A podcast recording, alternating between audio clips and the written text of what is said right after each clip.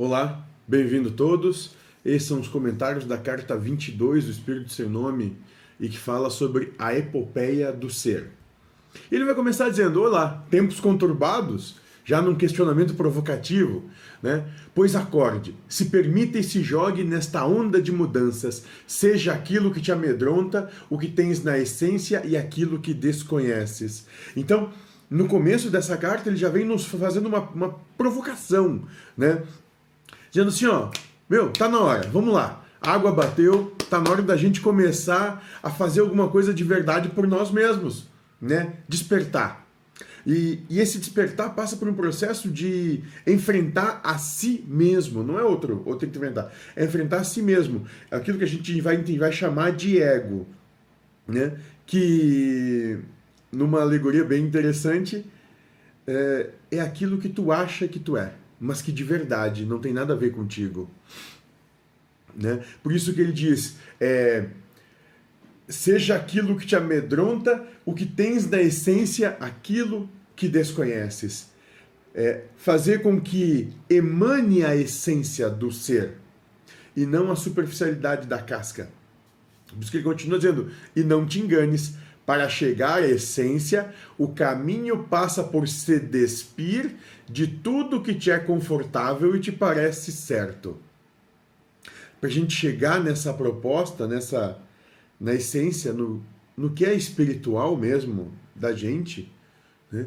a gente tem que se despir do ego, se despir do, das verdades, se despir dos conceitos, se despir do, da proposta do sistema humano Assuma o ser que em ti habita e deixe que essa essência do Pai te conduza.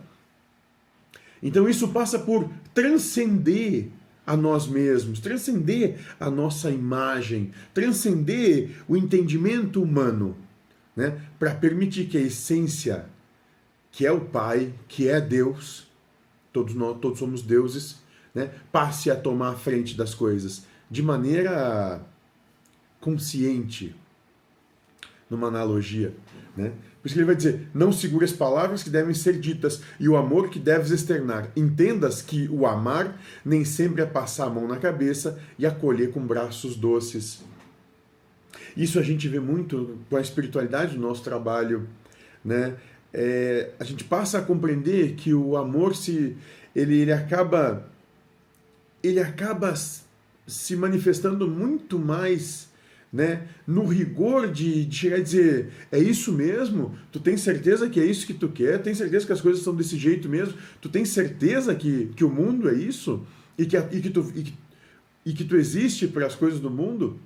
Então, eles mantêm a, a, a gente, né, num constante questionamento de si mesmo, para que tu não tenha certeza de coisa alguma de verdade, porque nada disso aqui é real porque é do espírito. Então, a gente, a gente tem que começar a compreender que o amor, ele não tem nada a ver com romantismo. O romantismo é coisa, como o mentor mesmo vai dizer, coisa de humano.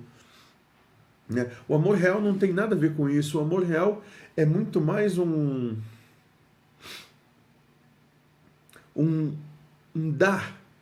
Mas, inclusive, dá o direito do outro se quebrar, se necessário for.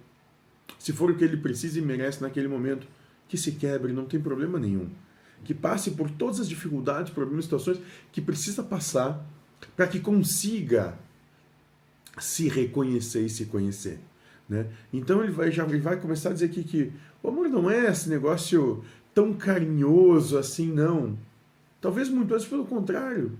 Seja muito mais aquela, aquela questão de de, de, de rigidez, porque nós estamos em, em tempos que isso é necessário. Né?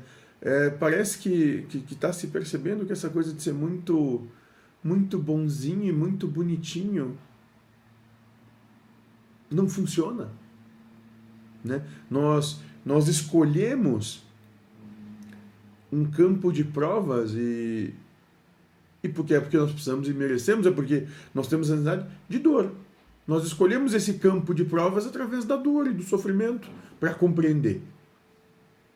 Né? Ele vai dizer: o amor é, mesmo com dor, caminhar para longe quando se faz necessário. Muitas vezes, por amor, a gente tem que abandonar também.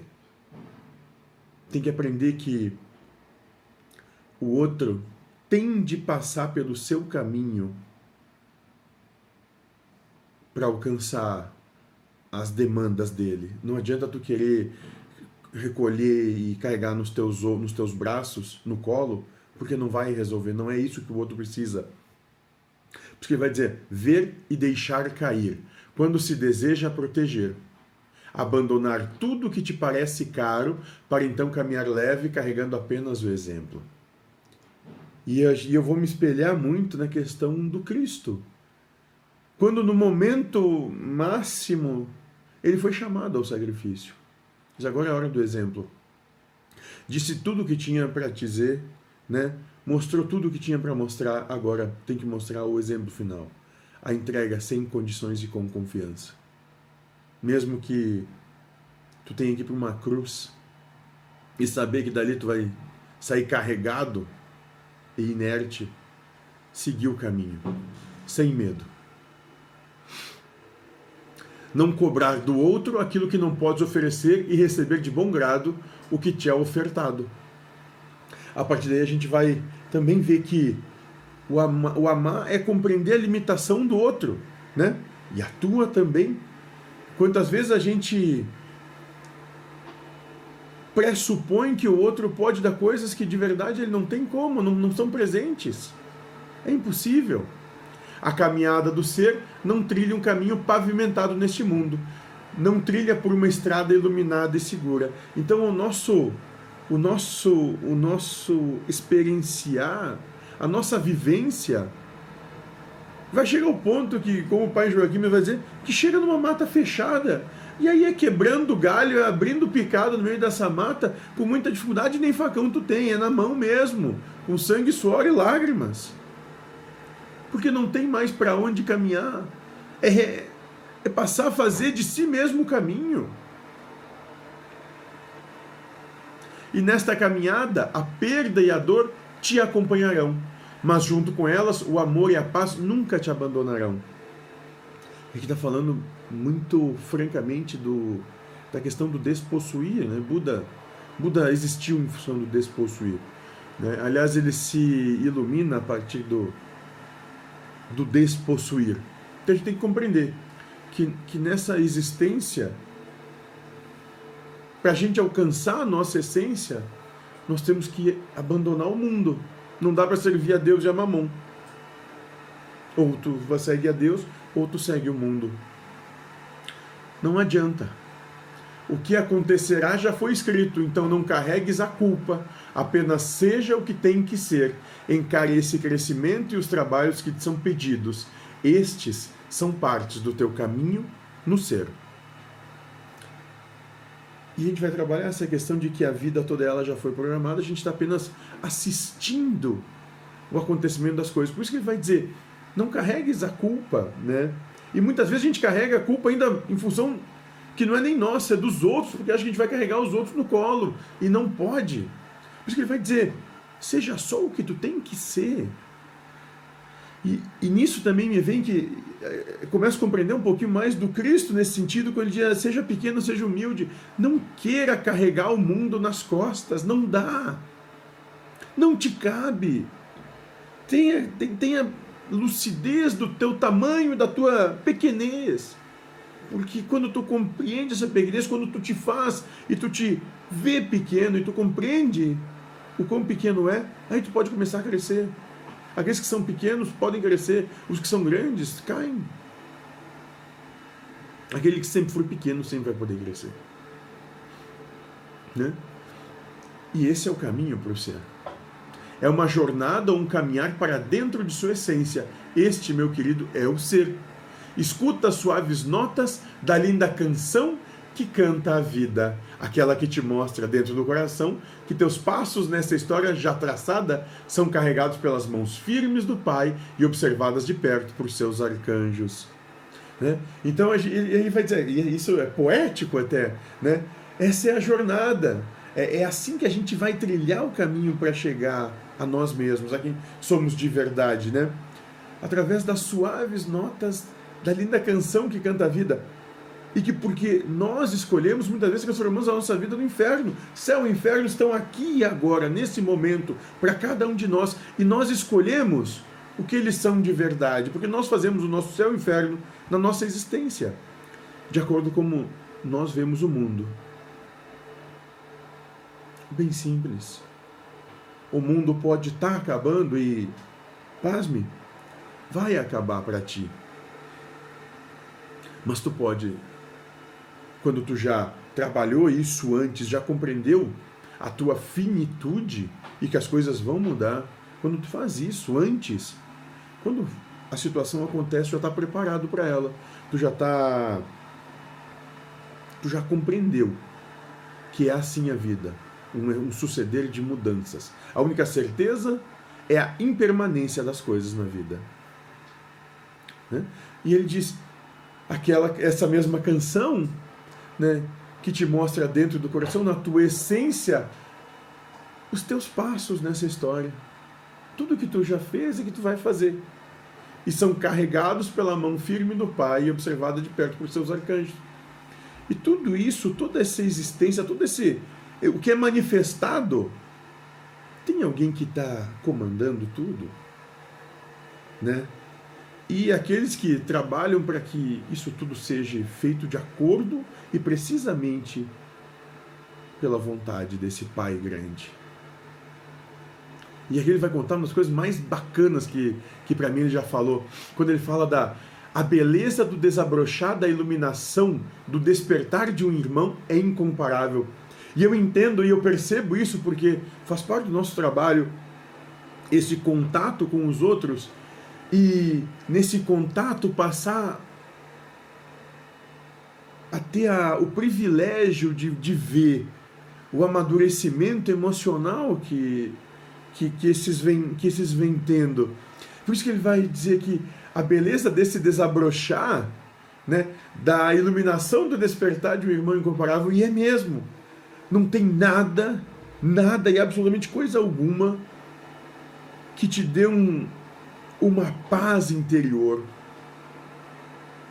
quando tu te percebe útil na obra de Deus, em amor a teus irmãos, pelo desenvolvimento deles para com eles mesmos.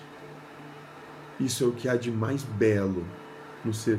E aí eu passo a entender um pouquinho quando, se eu não me engano, Aristóteles, eu não lembro Aristóteles ou Pitágoras, mas enfim, acho que Aristóteles, que ele dizia que o amor de amigos é o maior amor que pode existir. Porque ele não envolve a paixão, ele não envolve um possuir, ele envolve apenas uma compaixão. Né? Sem posse, sem prender. Pois mesmo que seja apenas um, este vale muito para o todo. A mudança de um é a mudança. O despertar de um, a iluminação de um, é a iluminação do todo. Porque tudo é um. Se te visse, se enxergasse apenas uma fração da beleza, da beleza divina que carregas, entenderia sua grandiosidade e sua pequenez.